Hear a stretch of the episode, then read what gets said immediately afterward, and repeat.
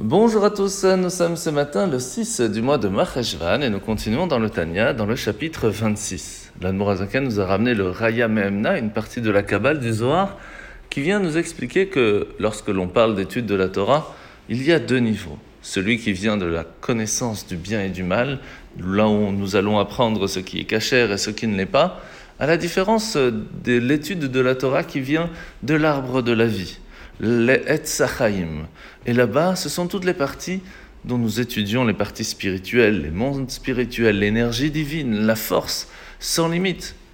Et nous pourrions penser qu'il y ait alors une différence. Une différence dans le sens où il y a des choses qui ne seront pas bons, pas propres dans la Torah, pas pures. Alors qu'en fait, toute la Torah, sans exception, reste totalement pure, totalement divin. Pourquoi ben, C'est un petit peu comme quelqu'un qui prend un légume et qui va le cuisiner avec un plat halavi, de lait. Eh bien, le légume va devenir lait. Inversement, si on met de la viande à l'intérieur, le légume aussi va devenir viande.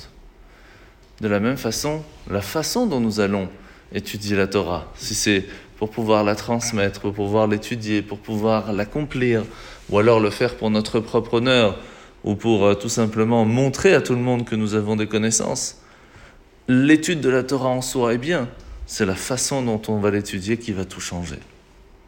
Et c'est pour cela qu'il est important d'étudier de façon convenable. La mitzvah de ce matin, mitzvah négative numéro 217, c'est l'interdiction de mélanger deux animaux ensemble d'une autre espèce pour pouvoir avoir des enfants. Mitzvah négative numéro 218, c'est l'interdiction de laisser faire ces choses-là, car il est interdit de mélanger deux espèces. Alors, nous sommes aujourd'hui dans la parashat Lech Lecha, où nous voyons que, au cours de ses pérégrinations à travers la terre promise, Avram va élever des hôtels, va faire des misbéach, des cadeaux à Dieu. Mais il va en faire trois. Le premier, c'était pour remercier Hachem de la promesse de sa subsistance, d'une descendance et d'un pays où il pourrait vivre.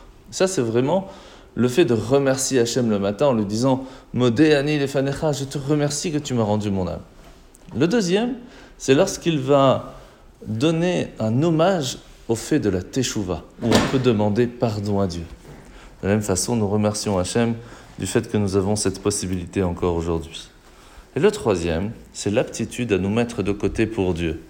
Et ça, on peut le faire déjà, même jusqu'à aujourd'hui, même si cela est difficile. Et on espère qu'au moment où Mashiach va venir, cela sera déjà beaucoup plus simple. En vous souhaitant de passer une bonne journée et à demain. Ah,